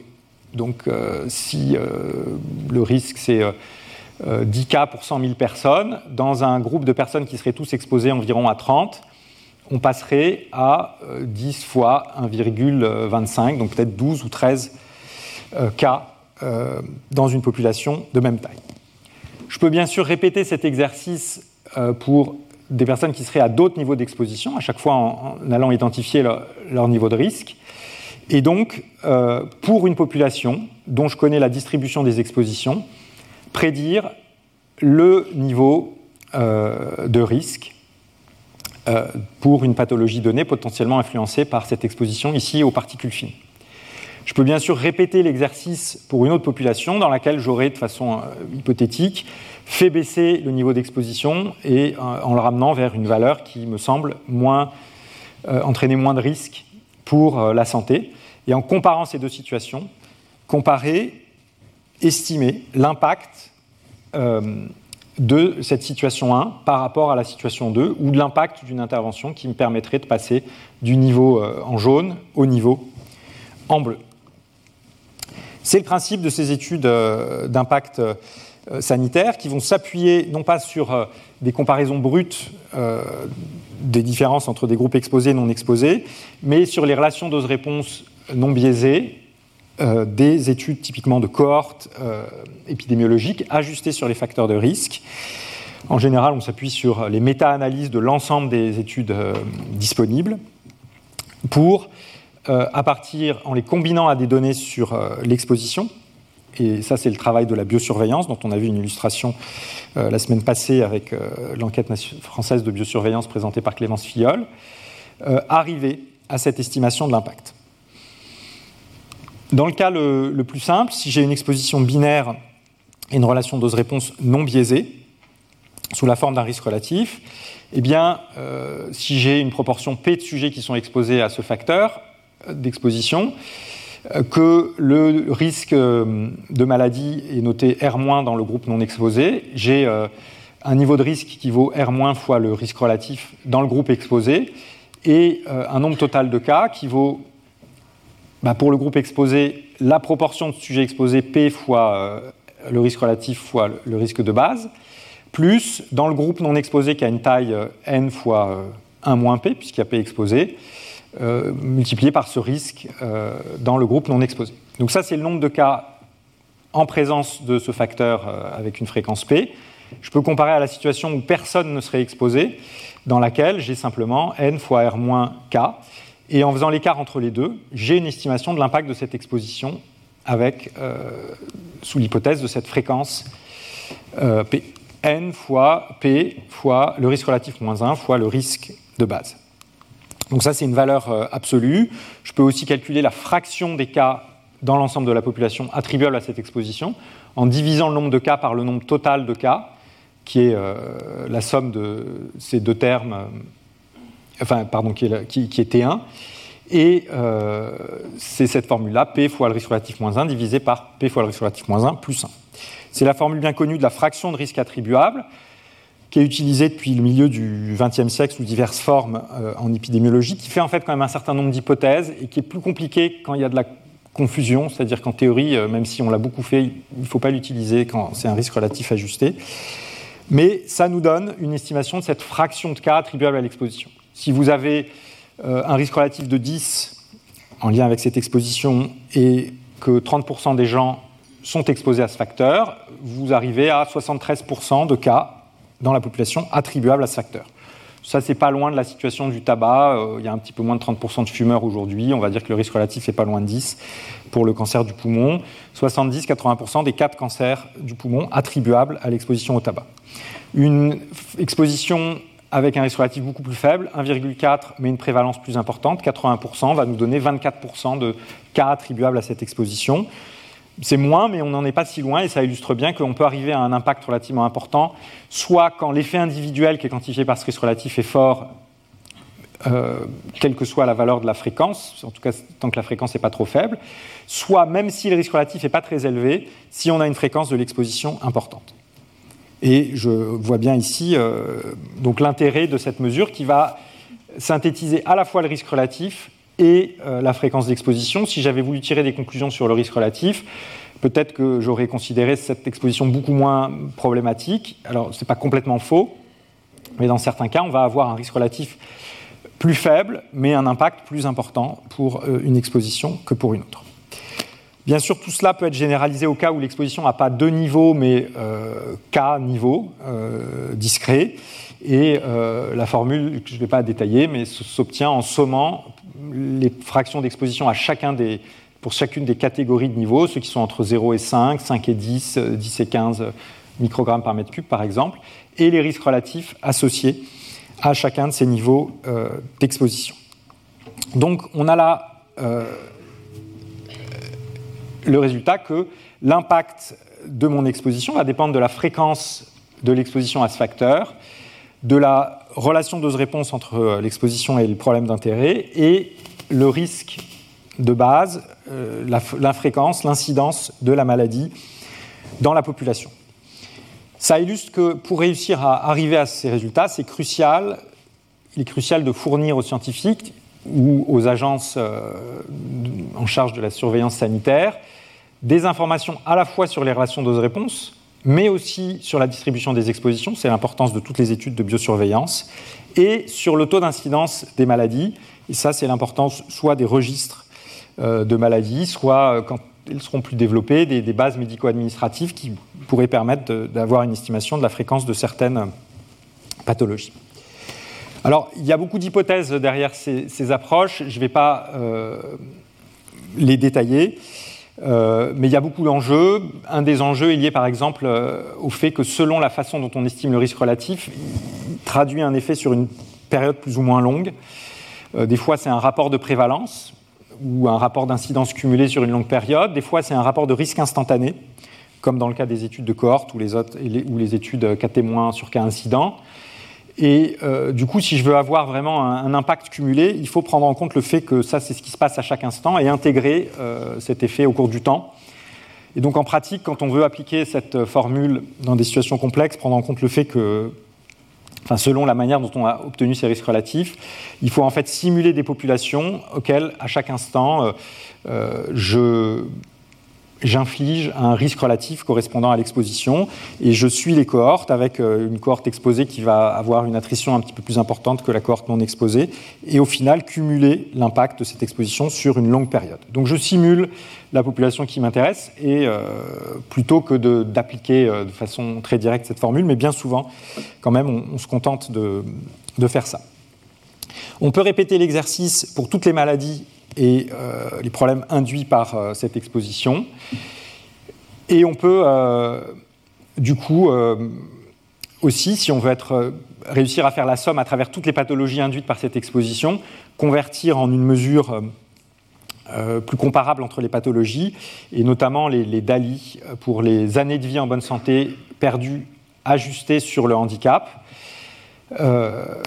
qui sont disponibles pour euh, chaque pathologie et qui ont euh, l'intérêt de me permettre d'additionner des, carottes et des choux-fleurs, si on veut, euh, des cas de lymphome avec des cas de diabète, puisque pour chacune de ces pathologies, étant donné l'impact qu'elles ont sur notre santé, le nombre d'années de vie perdue et le nombre d'années avec un certain handicap subi du fait de la maladie, euh, eh bien, je, peux toutes les mettre sur une échelle de Dali. Ici, les valeurs ne sont pas indiquées, mais la surface euh, de chaque rectangle indique le nombre de Dali. Ça, c'est à l'échelle de, l'Europe. Euh, vous avez voilà, ces différentes contributions. Vous voyez qu'il n'y a pas que des contributions qui, qui tuent qui sont là, puisqu'il y a les douleurs dorsales, qui sont, prises en compte au même titre que la dépression ou le cancer du poumon, par exemple. Donc, de manière simpliste, en multipliant la fraction de risque attribuable avec la formule que j'ai indiquée plus tôt par euh, les DALI correspondant à la pathologie, eh bien, si ma pathologie, euh, si mon exposition a une influence sur cette pathologie, je vais estimer l'impact de euh, cette exposition via cette pathologie sur la société en termes de DALI. Là, j'ai fait très rapidement euh, les différentes étapes de ces études, ce qu'on appelle les études d'impact sanitaire, euh, qui ont maintenant tout un formalisme dans lesquels on va impliquer euh, les populations concernées, dans lesquelles on va décrire avec soin les situations contrefactuelles à comparer, parce que ça va avoir un impact majeur sur ma conclusion. les situations contrefactuelles, c'est c'est celles qui correspondent à l'intervention ou à l'exposition qui m'intéresse, je vais y revenir. Euh, il faut bien sûr définir avec soin le facteur environnemental ou euh, l'intervention considérée. Si c'est une intervention, savoir quelles vont être ses conséquences du point de vue des expositions environnementales et leurs variations à l'échelle des populations. Il faut connaître le niveau de preuve concernant chacune de ces expositions et la pathologie qu'elle peut induire. Décrire bien sûr la zone d'étude, le niveau d'exposition, arriver à la quantification de, de l'impact et éventuellement d'un impact sociétal et faire aussi toutes les analyses d'incertitude euh, qui vont prendre en compte bah, les incertitudes à tous les niveaux euh, précédents et dans tous les paramètres nombreux qui entrent dans cette euh, quantification. Alors si on le fait pour les, grands facteurs de risque dont on a parlé dans ce cours, on, va, voir les résultats qu'on obtient et je voudrais illustrer certains enjeux euh, à partir de, ces, exemples des polluants atmosphériques, des euh, perturbateurs endocriniens, du plomb qu'on a, a, abordé au cours des mois passés. Euh, on a vu que les, les, particules fines étaient un facteur de risque certain de maladies cardiovasculaires, de cancer du poumon, de mortalité, à partir avec un, niveau de preuve qui s'appuie sur des connaissances à différentes échelles de la molécule à, la population. Eh on peut faire des études d'impact sanitaire sur ces effets et euh, j'évoquais la problématique des situations contrefactuelles. On n'est pas toujours obligé de comparer la situation actuelle avec une situation où personne n'est exposé. On peut très bien comparer la situation actuelle, ici c'est le niveau d'exposition dans une ville à un moment donné, avec une exposition moyenne qui était de l'ordre de 15 microgrammes par mètre cube, avec un scénario où tout le monde serait exposé à un certain niveau, par exemple 10, qui était une valeur recommandée par l'OMS, à un moment, 5 qui est la valeur actuellement recommandée par l'OMS, ou bien des situations dans lesquelles on ferait que baisser par 1 ou 2 ou 3 microgrammes par mètre cube les niveaux d'exposition. Et on peut arriver, et je ne vais pas le détailler, à des estimations d'impact à chaque fois. Euh, vous voyez par exemple en termes de euh, mortalité associée à chacun de ces scénarios. Donc on voit ici l'intérêt euh, de ces études d'impact du point de vue de l'évolution, de l'évaluation de différentes politiques. si j'arrive à traduire mes politiques en termes de variation de l'exposition attendue, je vais pouvoir avoir une estimation du bénéfice euh, prévisible. C'est une estimation du, bénéfice de cette euh, politique. J'évoquais que le fait que ces travaux euh, relevaient à la fois de la réglementation et, de l'évaluation du risque. cette terminologie d'étude d'impact sanitaire ou étude quantitative d'impact sanitaire, ou HIA en anglais, vient de l'évaluation du risque, de l'évaluation des politiques publiques, et dans lesquelles on va considérer que on va euh, estimer l'évaluation d'une certaine intervention. Euh, en fait, euh, pour moi, qu'on évalue l'impact d'une intervention ou qu'on se demande, dans une logique d'évaluation de risque, quel est l'impact d'une exposition existante, on fait méthodologiquement le même travail, puisque dans les deux cas, on va comparer une situation avec un certain niveau d'exposition, parfois c'est la situation actuelle, avec un monde contrefactuel où l'exposition ou un ensemble d'expositions éventuellement aurait baissé à un certain niveau et on va quantifier l'écart, euh, le bénéfice sanitaire éventuel attendu de cette euh, intervention. Donc pour moi, il n'y a pas de différence méthodologique fondamentale entre l'évaluation de risque et les études d'impact sanitaire, même si du point de vue de la terminologie, souvent elles sont présentées indépendamment. Donc on a ici l'illustration que ces approches d'études d'impact sanitaire sont essentielles pour évaluer les politiques euh, publiques. Euh, je voudrais discuter rapidement de deux étapes cruciales de ces études d'impact sanitaire. La première étant l'évaluation des expositions.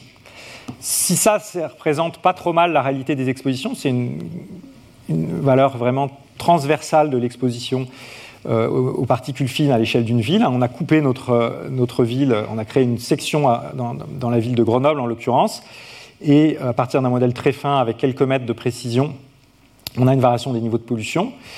Euh, en fait, selon que vous preniez cette valeur-là qu'on voit en bleu comme niveau d'exposition, ou une valeur lissée de l'exposition, euh, ou une valeur fortement lissée, ou une valeur moyenne à l'échelle de la ville, euh, vous n'allez pas forcément avoir les mêmes réponses dans votre étude d'impact sanitaire. Or, bien souvent dans ces études d'impact sanitaire, on s'appuie sur les données disponibles, et les données disponibles sont bien souvent les, moins fines euh, d'un point de vue spatial, et donc ça correspond plutôt à des moyennes sur des mailles de 1 ou 4 km, plutôt que des modèles de l'ordre de quelques mètres. Et dans le cadre d'une évaluation d'impact qu'on a faite avec le CIRC sur le fardeau de cancer du poumon attribuable aux particules fines en France, eh bien, on a démontré que selon que vous preniez une valeur de l'exposition assez fine, avec une maille relativement fine, qui n'est pas aussi fine que ce modèle en bleu, mais euh, qui avait une taille de l'ordre euh, du kilomètre, vous allez avoir une certaine estimation de l'impact sanitaire de ces particules fines du point de vue du, cancer, du risque de cancer du poumon.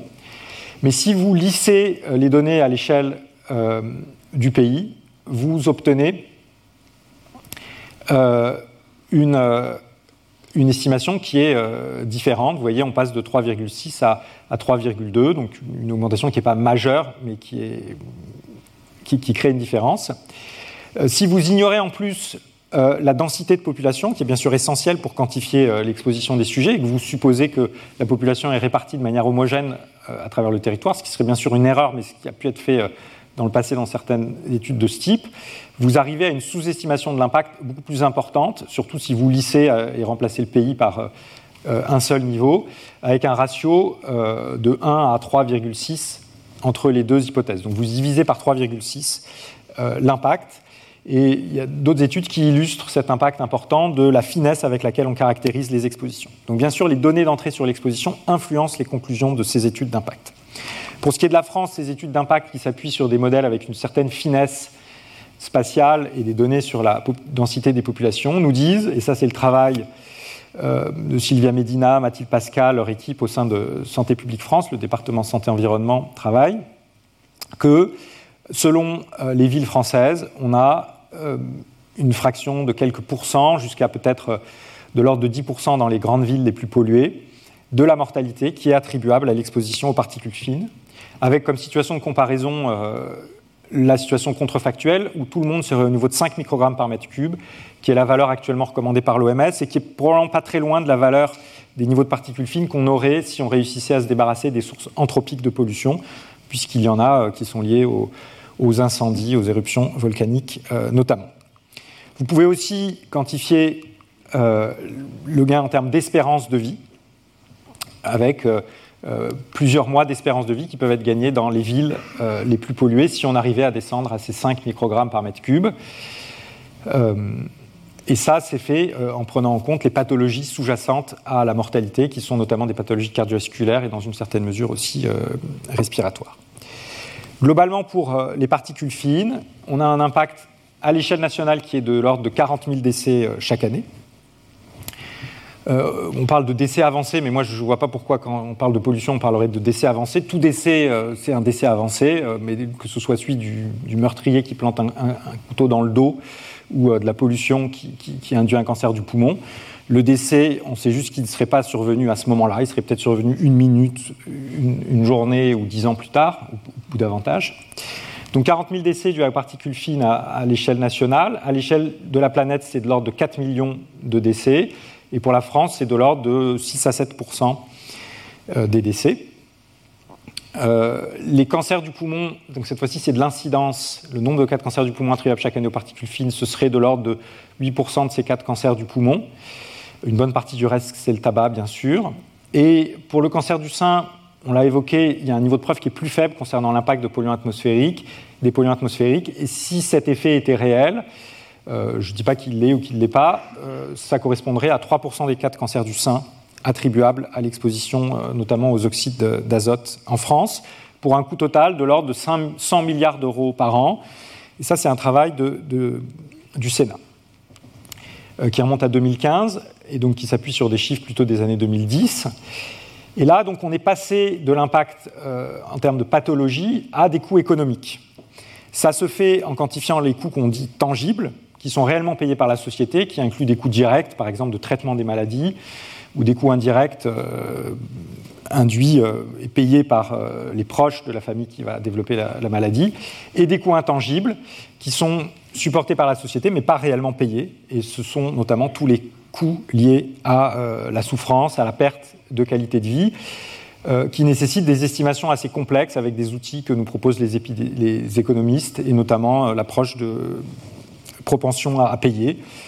Ça peut sembler relativement simple. On va demander combien d'euros seriez-vous prêt à payer pour éviter euh, euh, de souffrir euh, d'asthme pendant une année. Et ça nous permet d'avoir, de mettre un coup autour de, de, l'incidence de l'asthme. Et donc vous voyez que dans ce rapport du Sénat sur la pollution de l'air ont été pris en compte les effets sur la mortalité, les années de vie en mauvaise santé, les, pertes de production du fait des pathologies chez les, travailleurs, euh, tous les soins, les politiques de lutte contre euh, la pollution, euh, les dépenses de prévention et de surveillance de la qualité de l'air, les effets sur la dégradation des, bâtiments, la rénovation, etc., euh, dû à cette, pollution. C'est comme ça que le Sénat arrive à cette estimation de, 100 milliards, avec bien sûr un coût sur la mortalité qui est principal. Avec toutes ces approches, on, peut donc, on voit qu'on se rapproche des analyses coût-bénéfice euh, qui peuvent nous permettre de comparer différentes options de gestion du risque. Bien sûr, ces euh, euh, approches sont, sont, délicates et quand on regarde les études d'impact qui sont faites parfois dans le cadre réglementaire, on se rend compte qu'elles prennent assez peu ou assez mal en compte les impacts sanitaires et que les coûts économiques associés aux différentes interventions sont, sont pris en compte de façon un petit peu euh, simple ou, simpliste. Euh, dans certains cas, par exemple, quand il s'agit de réfléchir à l'interdiction d'une substance, eh bien, on voit des études où euh, le coût sociétal estimé prend en compte la part de marché liée à la vente de cette substance, ce qui est un coût réel pour le producteur, à supposer qu'il n'ait pas de produit de substitution. S'il a un produit de substitution, en fait, si ça se trouve, il n'y a pas de coût pour lui sur le long terme à interdire la substance. Et, en tout cas, ce qui n'est pas forcément un coût pour la société. voilà. Si on se demande quel est le coût de l'interdiction d'un pesticide donné, c'est pas parce que euh, le pesticide ne va plus être vendu que la société va perdre un montant qui correspond euh, au chiffre d'affaires lié à ce pesticide. Parce qu'il se peut très bien que euh, les agriculteurs achètent à la place un autre pesticide qui aurait la même efficacité, ou il se peut très bien qu'ils achètent à la place davantage euh, de fruits et légumes ou qui partent davantage en vacances et que globalement pour la société, euh, ce qui rentre euh, dans les caisses de la société dans son ensemble soit équivalent à ce qui se passait quand le pesticide était, était sur le marché. Donc ce n'est pas très simple ces études d'impact sanitaire, à la fois du point de vue de l'estimation du bénéfice sanitaire et à la fois du coût économique associé. je voudrais fournir les éléments qui concernent cette fois-ci le, plomb, euh, qui est l'autre facteur sur lequel on a passé du temps. Euh, en termes de mortalité, l'ordre de grandeur, c'est 900 000 décès chaque année à l'échelle de la planète. En termes de DALI, euh, ce serait de l'ordre de 22 millions qui se répartissent essentiellement en des DALI du point de vue de la mortalité, enfin, du point de vue des effets cardiovasculaires, des effets sur les troubles mentaux, qui ici, dans cette estimation de, de l'étude du Global Burden of Disease, ne prennent en compte vraiment que les troubles mentaux, les retards mentaux, et pas forcément les, diminutions de quotient intellectuel euh, qui ne correspondent pas à, des pathologies. Donc c'est probablement une, sous-estimation de l'impact. Et puis euh, les pathologies rénales induites par l'exposition au plomb. Euh, il y a quelques études qui ont chiffré l'impact du plomb lié à cette diminution du QI, qu'elle induise ou pas des pathologies mentales. Pour la France, cette étude ici de Pichéry et Martine Bélanger notamment, estime de l'ordre de 23 milliards euh, chaque année, sur la base des estimations de, 2008. Et euh, aux États-Unis, il a été estimé que le gain lié à la diminution des niveaux de plomb à la suite de l'interdiction de l'essence au plomb était de l'ordre de 100 à 300 milliards de dollars chaque année. C'est des ordres de grandeur, coûts qu'on peut mettre en regard des interventions qui sont nécessaires pour limiter le plomb, par exemple, lié à, l'habitat insalubre. Ça a été fait dans cette étude française avec des coûts d'intervention de 1 à 3 milliards, donc beaucoup moins que le bénéfice sociétal, sauf que bien sûr, euh, ce ne sont pas les mêmes personnes qui, déboursent euh, les coûts de cette intervention et qui en bénéficient. Ici, c'est la population, les enfants. Ici, c'est peut-être l'État ou les bailleurs sociaux euh, ou les propriétaires des logements insalubres avec des niveaux de plomb. Pour terminer, je voudrais dire un mot de cette problématique des mélanges dont on a vu que la toxicologie réglementaire avait du mal à la traiter de façon euh, très satisfaisante. Ce n'est pas complètement euh, trivial non plus euh, à partir des données épidémiologiques, parce que dès qu'on sort de la situation avec un unique facteur de risque, les approches de type fraction de risque attribuable posent des difficultés supplémentaires. Je ne vais pas le détailler trop, mais vous voyez, si on suppose que le tabac a un certain effet sur une pathologie, Ici, je vous donne euh, l'incidence. Un cas pour un million de personnes année, euh, quatre quand je suis exposé au tabac chez ceux qui ne consomment pas d'alcool. Eh bien, euh, on va dire que dans le groupe exposé au, tabac, le tabac est responsable de trois cas sur quatre de la pathologie. C'est vrai qu'il y ait une consommation d'alcool ou pas. Pour ce qui est de l'effet de l'alcool, je passe de 1 à 3 chez ceux qui ne fument pas. Donc l'alcool est responsable de deux tiers des cas chez les personnes exposées à l'alcool. Dans le groupe où on est à la fois exposé à l'alcool et au, tabac, ben, on pourrait dire euh, la fraction de risque attribuable, est-ce que ce n'est pas 3 quarts plus 2 tiers? Ben Non, puisque 3 quarts plus 2 tiers, ça fait plus que 100%. On ne peut pas additionner des fractions de risque euh, attribuables. D'ailleurs, dans ce groupe ici, exposé aux deux, euh, l'effet combiné des deux facteurs, c'est d'expliquer 11 douzièmes des cas euh, qu'on n'estime pas en, ajoutant ces deux fractions. Donc il y a beaucoup de problèmes avec ces fractions de risque attribuables. C'est des pourcentages qu'on ne peut pas additionner de façon triviale. Si je vous dis que 20% des cas d'une maladie sont attribuables à un facteur, ça ne veut pas dire que les autres facteurs de risque expliquent 80%, ou en tout cas, c'est problématique de formuler les choses comme ça. C'est lié à beaucoup de choses. C'est lié euh, au fait qu'il euh, y a des enjeux techniques sur l'estimation de ces fractions de risque attribuables, surtout dans le contexte des multi-expositions. C'est lié à des enjeux de médiation entre différents facteurs, qui fait qu'on ne peut pas additionner euh, les cas liés à deux facteurs dont l'un médierait l'effet de l'autre. Vous voyez, si je cherche à estimer l'effet, le bénéfice d'une politique où je croisserais la surface d'espace vert, et que je m'intéresse simultanément à l'effet de la pollution de l'air, je ne peux pas additionner les, bénéfices attendus des deux, puisqu'une part du bénéfice des, espaces verts sur la santé passe par la diminution de la pollution. Il faut prendre en compte ces relations causales entre les facteurs pour réussir à estimer l'effet de ces deux facteurs euh, combinés. Et puis c'est lié au fait qu'il y a des, facteurs qui co-occurrent. Et donc si euh, chez un patient je suis exposé à la fois à deux facteurs nocifs, eh bien il ne faut pas bien sûr considérer que si j'enlevais euh, les deux facteurs, je gagnerais deux fois un cas de pathologie. bien sûr, il n'y a qu'un seul malade qui peut disparaître dans le cas de ce, malade exposé aux, deux, facteurs de risque. Donc on a énormément de difficultés pour estimer euh, l'effet euh, conjoint d'un grand nombre de, facteurs de risque et on ne peut pas faire d'estimation des, risques attribuables à des facteurs multiples sans faire d'analyse descriptive, voire causale, des liens entre ces facteurs de risque. Il y a des efforts euh, qui sont faits. Toutes les études d'impact ne prennent pas en compte ces problématiques, mais certaines le font. Dans l'étude du Global Burden of Disease, il y a des efforts qui sont faits pour prendre en compte ces situations. Et je vous donne ici ces estimations du fait de certains facteurs de risque. Pour la pollution de l'air, je l'ai déjà évoqué, 4 euh, millions de décès. Alors on parle souvent de 6 à 7 millions parce que ça inclut aussi euh, la pollution de l'air intérieur par les particules fines liées euh, au foyer ouvert. Hein. Ce n'est pas la pollution par tous les polluants de l'air intérieur, c'est uniquement par les particules dans l'air intérieur avec les, combustions dans, dans, les pays du Sud plutôt, qui peuvent s'ajouter aux décès qu'on peut estimer liés à une mauvaise qualité de l'eau, à des expositions à des cancérigènes, à l'exposition au plomb que j'ai évoqué tout à l'heure. Et on peut agréger euh, ces différents facteurs de risque. Et dans cette étude, ils ont distingué ce qu'ils appellent la pollution moderne, notamment euh, les particules fines, euh, l'ozone, et la pollution plus traditionnelle, plus ancienne. Bien sûr, toutes ces estimations, c'est évident, mais je le rappelle, dépendent du niveau de connaissance sur les facteurs de risque et la qualité des données de biosurveillance. On est loin de suivre toutes les expositions professionnelles aux cancérigènes sur la planète, donc cette estimation, c'est probablement une sous-estimation qui s'appuie sur ce qui est suivi et ce qui est connu.